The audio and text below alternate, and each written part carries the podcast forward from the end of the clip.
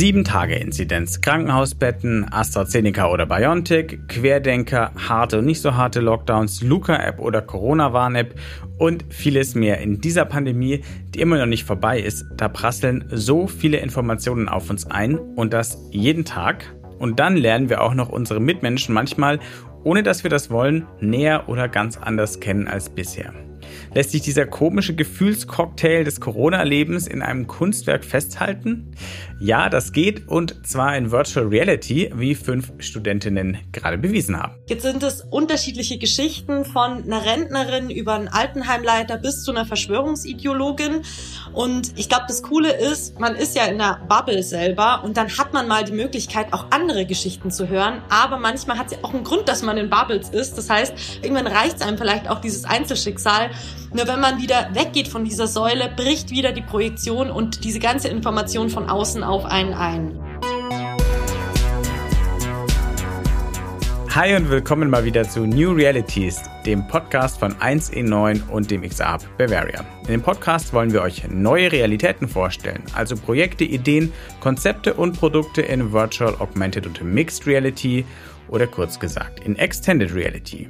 Ich heiße Wolfgang Kerler, ich bin Chefredakteur von 1E9 und für die heutige Folge hatte ich so viele Gäste wie noch nie. Ich habe nämlich mit gleich vier Studentinnen gleichzeitig gesprochen, mit Alexandra Ginger, Vanessa Balzer und Christina Sedelmeier, die alle an der Ludwig-Maximilians-Universität München den Master Mensch-Computer-Interaktion machen und mit Denise Riedmeier, die an der HFF München, der Hochschule für Fernsehen und Film, Dokumentarfilmregie studiert. Die vier haben zusammen mit Meng Liang, die ebenfalls an der LMU München studiert, aber leider nicht bei der Aufnahme dabei sein konnte, im Rahmen einer Kooperation der beiden Hochschulen ein Kunstprojekt realisiert. Und dessen Entstehung war einerseits stark durch die Bedingungen der Pandemie bestimmt und andererseits fängt das Projekt ziemlich gut ein, wie wir uns alle fühlen, fand ich jedenfalls. In VR mit Video- und Soundcollagen und sogar mit visualisiertem Herzschlag. Auch beim diesjährigen Dogfest wurde Down the Rabbit Hole, so heißt die Arbeit, gezeigt und das ist doch Grund genug, mehr darüber zu erfahren. Und deswegen sprechen wir jetzt mit den vier über Down the Rabbit Hole.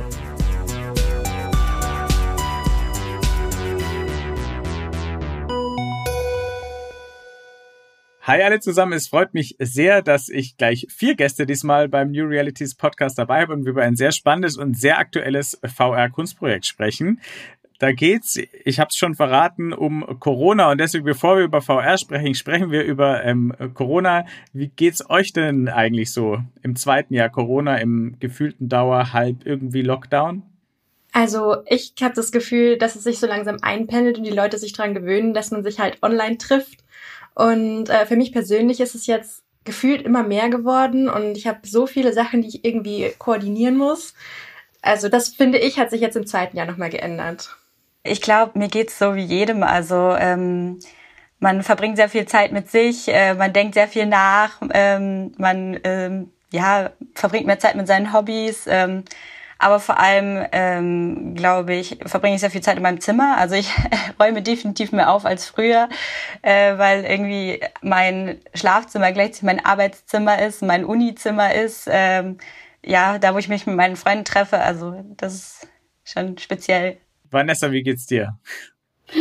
Ich äh, wollte dazu noch ergänzen, dass ich gemerkt habe, dadurch, dass sich das echt einpendelt, wie Alex gesagt hat, jemand total faul geworden ist, wirklich mit dem, gehe ich jetzt wirklich raus, ähm, kann ich das nicht wirklich auch online machen, irgendwie diese kurze Besprechung, muss ich mir wirklich eine Jeans anziehen, also es ist schon echt irgendwie merkwürdig, wie schnell man sich dran gewöhnt. Denise, du fehlst als Einzige noch. Wie ist dein Corona-Leben? Ja, ich habe auch gerade drüber nachgedacht. Ich glaube, für mich fühlt sich's an wie so ein ständiges, wie wenn der Samstag ein Feiertag wäre. Ja, also es ist ständig Samstag Feiertag und Sonntag ist auch noch frei und nichts hat offen und der Montag ist zum Greifen nah und man sieht's schon irgendwie, aber es kommt einfach nicht dieser Montag und es geht einfach nicht los und man steckt in diesem Samstag als Feiertag fest und ich glaube, so fühlt sich's äh, für mich an, muss ich sagen. Also ich habe das Gefühl, ich sehe das Ende und ich sehe die Zielgerade, aber irgendwie, ja, kommen sie nicht. Und ähm, genau so fühlt sich's für mich gerade an, glaube ich das, was ihr jetzt gesagt habt, könnte genau genommen fast schon Teil eures Kunstprojekts sein. Ihr habt euch nämlich vorgenommen, ähm, das merkwürdige Leben mit Corona, das wir alle führen, sowohl auf der persönlichen Ebene, über die wir jetzt gerade gesprochen haben, aber auch auf der größeren, auf der gesellschaftlichen Ebene, in ein immersives Virtual Reality, Video, Audio, Kunstwerk quasi zu kondensieren. Fangen wir mal, bevor wir auch noch darüber sprechen, wie das Ganze entstanden ist, mit dem Ergebnis an. Was erleben denn die Leute, die eure Experience ausprobieren? Was hören, was sehen die, was sollen die fühlen? Genau, da kann ich gleich mal ein bisschen was dazu erzählen. Und zwar, unsere Experience muss man sich so vorstellen. Man geht in einen dunklen Raum mit vier Wänden und es fangen an, an den vier Wänden Projektionen zu erscheinen. Das sind bekannte Bilder aus der Corona-Zeit, die man kennt. Diese Bilder mit der Geräuschkulisse wird immer mehr und mehr, es wird immer schneller und schneller, bis zu dem Moment, wo man es eigentlich nicht mehr aushält und alles zusammenbricht. Diese Projektionen haben wir ähm, das Narrativ praktisch dazu entwickelt. Ähm, da hat man als betrachtende Person keinen Einfluss drauf. Aber in diesem Raum sind auch Säulen. Die Säulen sind in unterschiedlicher Höhe ähm, und verteilt und man hört schon von der Ferne die Säule wispern. Und je näher man kommt, desto lauter hört man die, ähm, die Geschichte einer Säule zu einem sprechen. Ähm, das sind Einzelschicksale aus der Corona-Zeit und eben, wenn man näher rantritt, dann wird es wie so eine Sogwirkung, wird man reingezogen in diese diese Geschichte und die Projektionen um einen rum werden leiser und verlangsamen sich. Das heißt, das ist wie so ein glockenhaftes Gefühl. Jetzt sind es unterschiedliche Geschichten von einer Rentnerin über einen Altenheimleiter bis zu einer Verschwörungsideologin. Und ähm, ich glaube, das Coole ist, man ist ja in einer Bubble selber und dann hat man mal die Möglichkeit, auch andere Geschichten zu hören. Aber manchmal hat es ja auch einen Grund, dass man in Bubbles ist. Das heißt, vielleicht mag man gar nicht, also oder irgendwann reicht es einem vielleicht auch dieses Einzelschicksal. Nur wenn man wieder weggeht von dieser Säule, bricht wieder die Projektion und diese ganze Information von außen auf einen ein. Und ähm, genau, wir haben uns da noch so einen äh, kleinen Kniff überlegt, wie man jetzt zu diesen Einzelschicksalen vielleicht auch noch mehr ja, mehr Menschlichkeit aufbaut oder mehr so noch so ein, so ein menschliches Gefühl reinbekommt. Und zwar pulsieren diese Säulen im Herzschlag der Person, wenn sie spricht, was auch ja eine interessante Sache ist, weil wenn man aufgeregt ist, dann pumpt das Herz schneller und damit pulsiert auch die Säule schneller. Und wenn sie vielleicht ruhiger ist, dann ist auch eine ruhigere Säule, die man vor sich hat. Wir sind in einem Podcast. Das heißt, wir können euch da draußen jetzt leider nicht zeigen, wie Down the Rabbit Hole aussieht, aber wir können jetzt mal reinhören. Ich kann mal sagen, was ich als Virologe, äh, dass ich mir als Virologe wirklich keine Sorgen mache. Das muss man, glaube ich, ganz, ganz laut sagen. Ich habe AIDS erlebt, ich habe ähm, SARS Nummer 1 erlebt, äh, Ebola und noch verschiedene andere aktuellen. Also ich kann das eigentlich gar nicht so in, in, in Worte ausdrücken.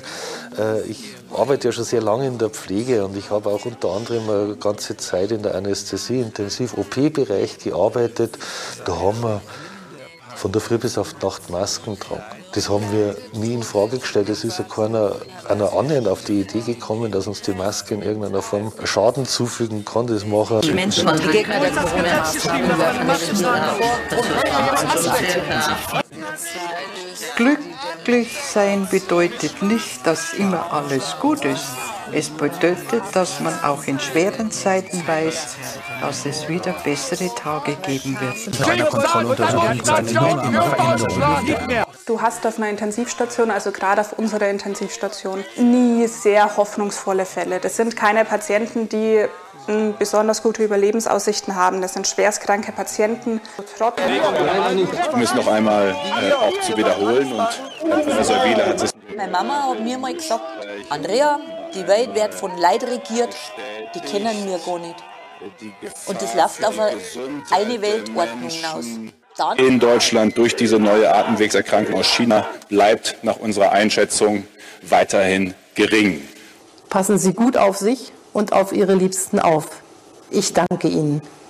Wir hören also einerseits ein äh, Stimmgewirr aus äh, Nachrichtensendungen, Corona-Demos, äh, Intensivstationen sehen wir, also auch die Bilder dazu. Und gleichzeitig, wie du es gerade erklärt hast, Denise, hat man die Möglichkeit, die Erfahrungen, die Meinungen einzelner Menschen sich genauer anzuhören.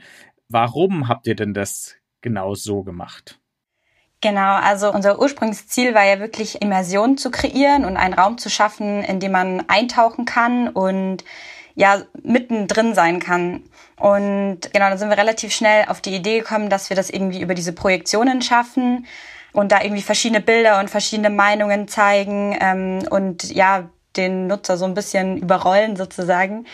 Genau, und haben dann aber gemerkt, dass das noch nicht so ganz reicht, dass man irgendwie noch mehr wissen will und dass wir noch mehr Geschichten irgendwie erzählen wollen und dass man irgendwie so ein bisschen das Gefühl hat, man möchte an die Person auch herantreten, die man gerade auf den Bildern sieht.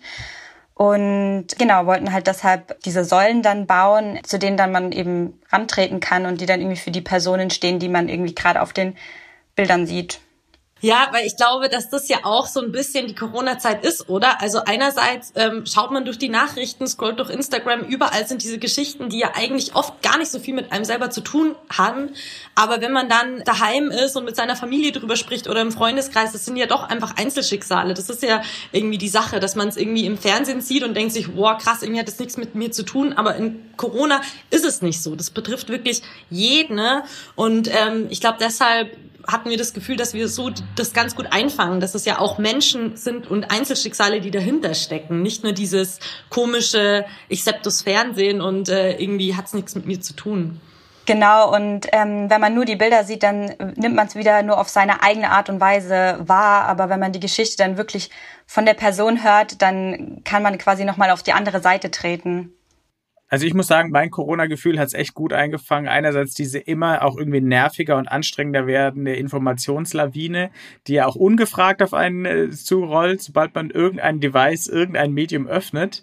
Und trotzdem dieses immer lauter werden und dann wird es ja ein Brei sozusagen. Das finde ich, hat das gut erwischt. Und dann finde ich trotzdem nach über einem Jahr Corona erstaunlich, wie spannend oder wie interessant es dann ist, mal wieder von eins, eigenen, also einzelnen Leuten, die nicht aus der eigenen Bubble sind, äh, zu hören, wie das ist, weil selbst da, wenn jetzt eine eher so an Verschwörungen glaubt, dadurch wirkt die jetzt ja nicht per se irgendwie unsympathisch oder so, sondern auch halt menschlich. Also das fand ich echt cool. Die Frage, die wir natürlich in diesem Podcast, wo es um XR geht, uns stellen und stellen müssen, ist, warum habt ihr äh, als Medium Virtual Reality gewählt?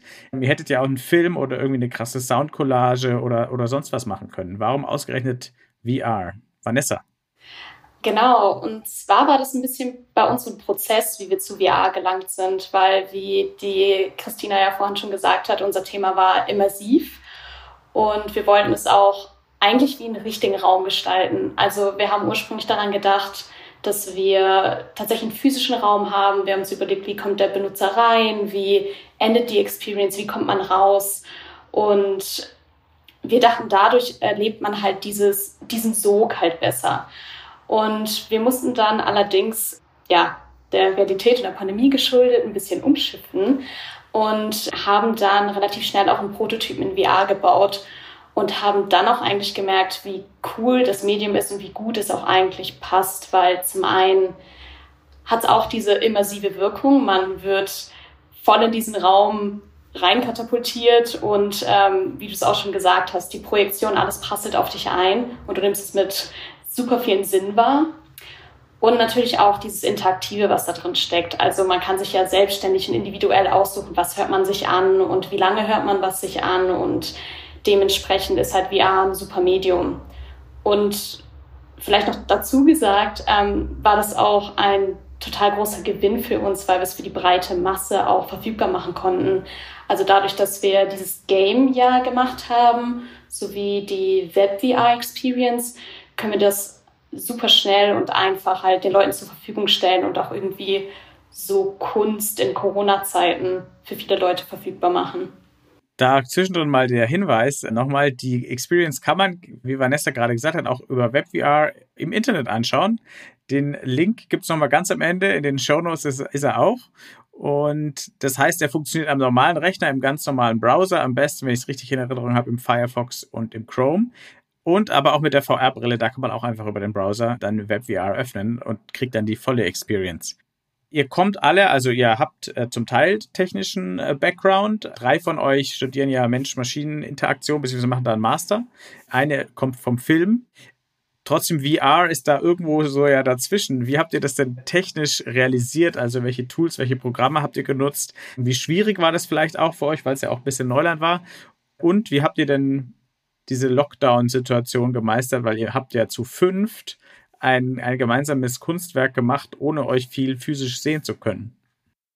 Genau, also vielleicht gehen wir erst mal kurz auf das, die Zusammenarbeit ein, weil das war echt ganz spannend. Wir haben uns zum ersten Mal getroffen in einem dunklen Raum an der HFF und wir haben uns also mit Maske und sehr viel Abstand alle auch gegenseitig dort vorgestellt. Allerdings haben wir uns ja nicht so wirklich sehen können, weil, wie gesagt, dunkel und nur halbes Gesicht. Und am nächsten Tag, als wir so über die Ideenfindung gesprochen haben und die Teams sich zusammengestellt haben, war es dann online und da war es dann so, dass wir endlich ein Gesicht zuordnen konnten zu den einzelnen Personen, obwohl wir sie ja eigentlich am Tag davor schon gesehen hatten. Und äh, so lief das dann auch weiter. Also eigentlich hauptsächlich haben wir uns immer über Zoom getroffen und weitere Sachen besprochen.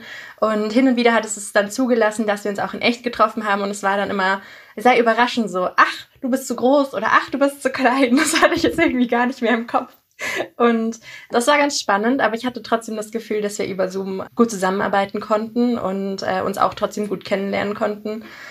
Und die Interviews haben wir quasi, also jetzt noch zum Technischen, wie wir die, die Experience geschaffen haben. Also wir haben die Interviews äh, natürlich mit den Personen vor Ort aufgenommen mit Maske oder draußen und auch gleichzeitig den Herzschlag mit abgenommen. Und weil wir ja am Anfang noch geplant hatten, das wirklich als physische Experience zu machen, hatten wir dann allerdings, als wir gemerkt haben, okay, gerade können wir uns nicht wirklich treffen, um tatsächlich irgendwie das mal räumlich zu erfahren und auch zu bauen, haben wir uns dazu entschieden, wir wollen einfach mal in Unity einen Prototypen bauen, damit wir für uns so ein Gefühl dafür kriegen, was wir da eigentlich gerade machen und ob es funktioniert.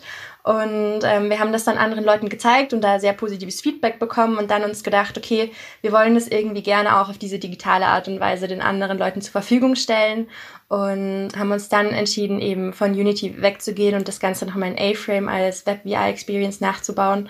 Von der Erfahrung her, die wir ursprünglich hatten, also einige von uns hatten Unity-Erfahrung vorher A-Frame-Erfahrung hatten wir nicht. Allerdings war es total spannend. Ich meine, wir studieren ja auch alle, wir wollen alle was lernen, uns da äh, damit zu beschäftigen und einfach Sachen auszuprobieren. Und ähm, genau, so ist das Ganze entstanden. Wie kam es denn eigentlich dazu, dass die LMU und die HFF, also die Ludwig-Maximilians-Universität in München und die Hochschule für Film und Fernsehen da zusammengearbeitet haben? Ist ja auch nicht üblich bisher gewesen, glaube ich, oder? Ja, voll. Also es ist auf jeden Fall eine richtig, richtig coole Möglichkeit, die uns da die Hochschulen gegeben haben. Auch in äh, der Stelle auch ein rieses, großes Dankeschön an die äh, DozentInnen, an, ähm, da muss mir jetzt gleich jemand noch mit den Nachnamen helfen. Auf jeden Fall Daniel, Beat, Christopher und die Silvia. das ist so cool, wenn es jemanden gibt, der sich halt einsetzt, solche Seminare anzubieten. Also das Seminar heißt Immersive Arts und es geht genau darum, ähm, zu gucken, wie man Themen anpackt und wie man Themen immersiv machen kann. Also es waren auch null äh, Vorgaben, was dann da rauskommen soll und auch nicht, wer sich wie zusammenfindet. Und ich kann auch nur für mich sprechen, aber das war so, so eine wahnsinnig interessante Zeit, weil man ja von unterschiedlichen Richtungen rangeht, auch ein Thema. Und ich glaube, das hat so viel befruchtet und auch so Spaß gemacht zu gucken, hey, wir, uns geht's allen gleich mit einem Thema, wir wollen etwas machen auf eine bestimmte Art und Weise, wie, wie gehen wir jetzt daran? Und das war schon einfach super, super interessant, muss man sagen. Und äh, nächstes Jahr wird das Seminar auch wieder stattfinden. Das hat jetzt zum zweiten Mal stattgefunden ne? und da gucken Sie, dass es auf jeden Fall auch wieder kommen wird, das Seminar. Und an der Stelle noch liebe Grüße an die Meng Liang, die jetzt in Peking ist. Genau. Eine fehlt ja bei uns. Eure fünfte. Danke, Denise. Alex, du wolltest auch noch was erzählen dazu. Ja, wie gesagt, äh, Denise hat ja schon angesprochen und kurz äh, den Dank ausgesprochen. Also wir wurden wirklich super gut unterstützt, auch jetzt im Nachhinein. Beim Pitch waren, waren unsere Dozenten mit dabei und haben uns die Daumen gedrückt. Und ich muss auch sagen, das ist total schön, dass wir hier so zusammenarbeiten konnten, weil ich das Gefühl hatte, wir haben auch echt viel voneinander gelernt. Und es war jetzt auch nicht irgendwie so, wie man es vielleicht im ersten Moment denken könnte, so Denise macht jetzt so den ganzen konzeptionellen Part und wir sind die, die es danach umsetzen oder so, sondern wir haben wirklich, wie gesagt, viel voneinander gelernt und eigentlich in allen Teilen zusammengearbeitet gearbeitet. Und es war interdisziplinär total wertvoll. Wow, es gibt glückliche äh, Studentinnen in Corona-Zeit. Wunderbar. Vanessa, du hast auch noch was dazu.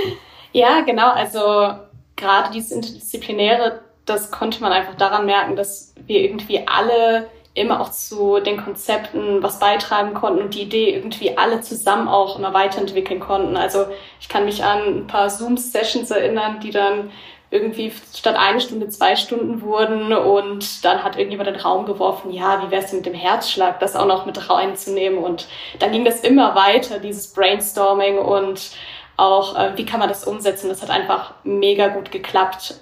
Auch wenn, wie Alex schon gesagt hat, man vielleicht denken könnte, es wären Aufgabenbereiche oder Pakete einfach zugewiesen, gemäß unserer Expertisen, aber das war total gemischt und kam immer was Gutes dabei rum. Cool, ein Plädoyer für interdisziplinäre Zusammenarbeit. Das kann ich nur unterstreichen. Jetzt sprechen wir noch einmal, bevor wir dann über das große Ganze mal reden, noch mal konkret über euer Kunstwerk. Das heißt nämlich Down the Rabbit Hole. Auf Deutsch könnte man sagen, runter den Hasenbau. Das stammt aus Alice im Wunderland. Wer sich noch daran erinnern kann, Alice äh, betritt das Wunderland ja, indem sie in einen Hasenbau äh, hineingeht. Wie passt die Wunderland-Metapher jetzt ausgerechnet auf die Corona-Situation? Wie seid ihr da auf diesen Titel gekommen? Denise, erzähl Hä, mal. Corona ist doch super. nee, Spaß. Also ähm, genau, für uns war echt dieses Gefühl, der Informationsüberflutung ist echt so der zentrale Punkt. Also ich glaube, bei Corona kann man sich ja viele verschiedene Themen rauspicken. Für uns war das das, was wir als immersives Projekt machen wollten und auch als Gefühl irgendwie kreieren wollten. Ne? Und ähm, es gibt ja diese Redewendung, ähm, boah, bin ich heute, ich war im totalen Rabbit Hole, ja. Also so dieses, dass man sich im Internet verliert, weil man ähm, zu irgendwas recherchiert und dann einfach, es sind vier Stunden vergangen und es prasseln auf einen diese Informationen rein und dann ist man eben in diesen Rabbit Hole gefallen. Und genau dieses Gefühl von, dass man reinstürzt in dieses Rabbit Hole und nicht mehr rauskommt, das ist eigentlich ja die Essenz unserer ähm, Experience und deshalb haben wir es Down the Rabbit Hole genannt.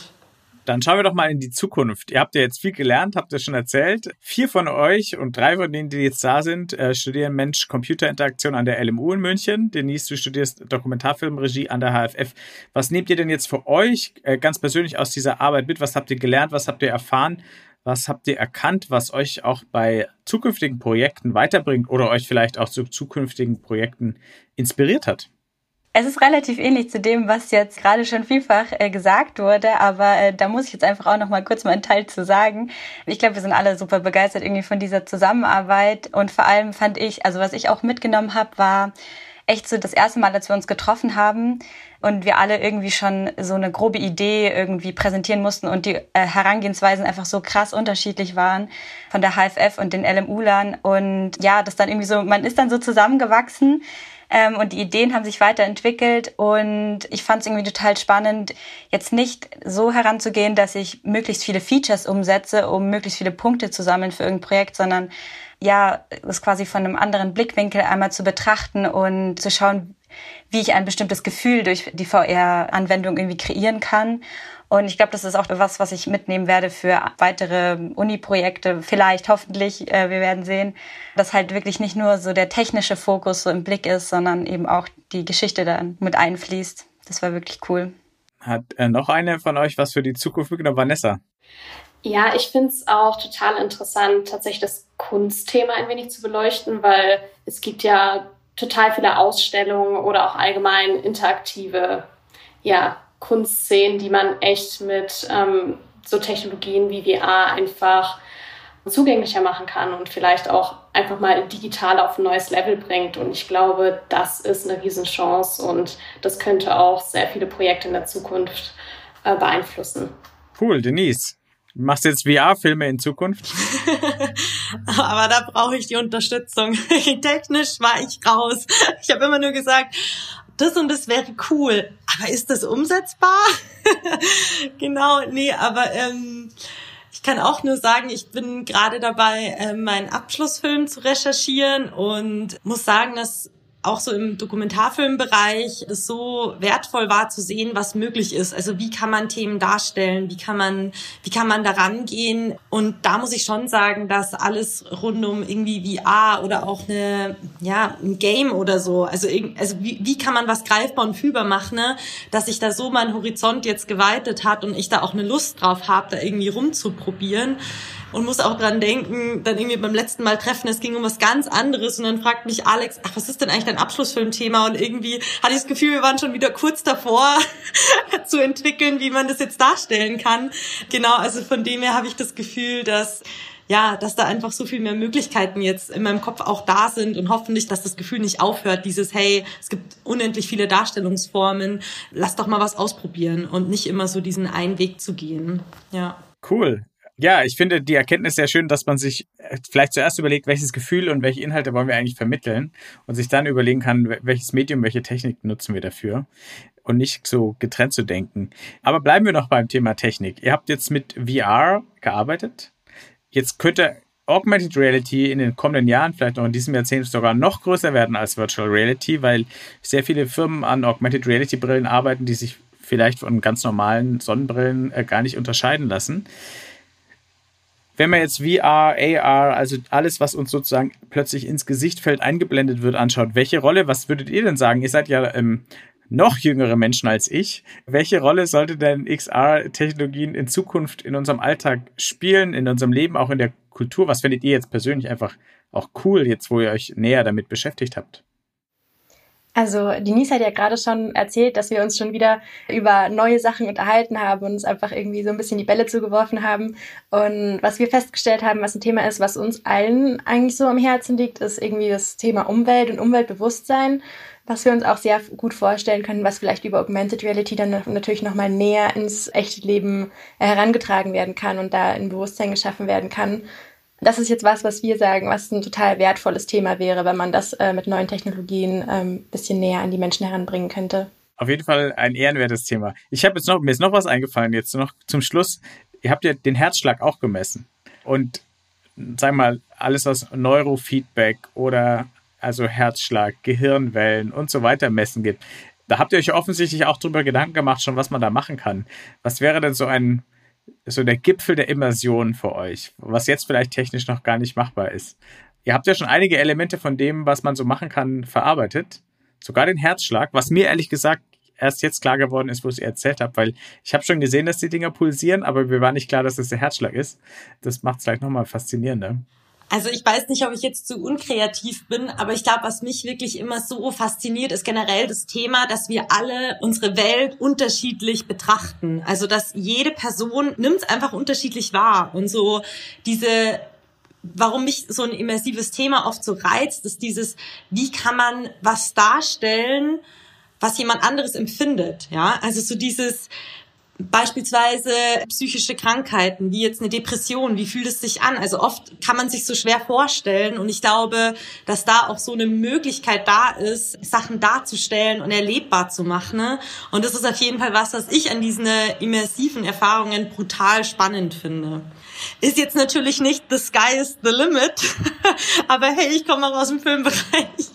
Nein, man, man, muss sich ja auch noch steigern. Wenn man gleich alles gemacht hat, dann ist das Leben ab 30 langweilig. Äh, Alex, ja, ich bin mir nicht ganz sicher, ob du so in die Richtung angespielt hattest, aber ich hatte das jetzt so interpretiert, dass man eventuell den Herzschlag des Nutzers oder der Nutzerin misst und daraufhin die Experience anpasst. Also wenn man jetzt merkt, okay, die wird gerade sehr aufgeregt, vielleicht schalten wir den Gang runter oder so. Ich meine, das, das wäre natürlich auch spannend, so in die Richtung zu denken. Allerdings ähm, weiß ich nicht so, wie das datenschutzmäßig ist, aber grundsätzlich wäre es natürlich cool. Weil mir hat nur vorhin im Kopf, als ihr das erzählt habt, angefangen, als ich mir gedacht habe, naja, man könnte ja auch keine Ahnung, so eine Experience machen mit der Intensivstation, die man ja auch sieht, und man bringt den, den Herzschlag der Person, die gerade die Experience macht, auf das Level von einem jemand, der in der Intensivstation arbeitet oder so. Also dass man wirklich, so wie Denise es gesagt hat, wirklich mal merkt, oh krass, so fühlt sich das in dieser Situation an. Oder es zumindest mehr erahnen kann. Aber genau, Datenschutz ist da, wenn wir jetzt auch noch an Körperdaten gehen, wird es natürlich kritische Frage. Die müssen wir uns jetzt alle nicht stellen, Gott sei Dank. Deswegen erstmal äh, vielen Dank, dass ihr dabei wart. Auch danke für die äh, spannende Experience. Wie gesagt, Link gibt's gleich. Und dann erstmal euch natürlich viele Punkte und eine gute Note. Ich weiß nicht, ob ihr das schon habt. Also da drücken wir euch natürlich äh, die Daumen für und alles Gute für euren weiteren Weg. Und wenn ihr mal wieder irgendwas Immersives, Verrücktes macht, dann lasst es uns wissen, damit wir wieder drüber sprechen können. Danke euch. Dankeschön. Vielen Dank.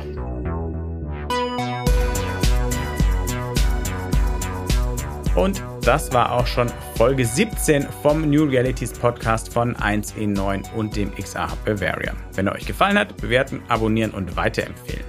Und wenn ihr die VR-Experience, über die wir jetzt die ganze Zeit geredet haben, ausprobieren wollt, könnt ihr das natürlich machen. Am Rechner oder mit VR-Brille einfach im Browser eintippen down-the-rabbit-hole2.glitch.me wiederhole es nochmal, down-the-rabbit-hole2.glitch.me steht natürlich auch in Infos zu diesem Podcast der Link. Und jetzt noch der Abspann.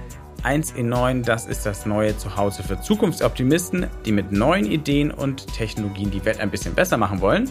Und 1 in 9 besteht außer diesem Podcast auch noch aus einem Online-Magazin, einer Community-Plattform und aus Events. Alle Infos gibt's unter www.1in9.community. Der XR Bavaria, der wurde gegründet, um die XR-Community in Bayern voranzubringen, die Entwicklung und Verbreitung von XR-Anwendungen zu unterstützen und die Sichtbarkeit des Standorts zu fördern. Mehr erfahrt ihr unter www.xrhub-bavaria.de.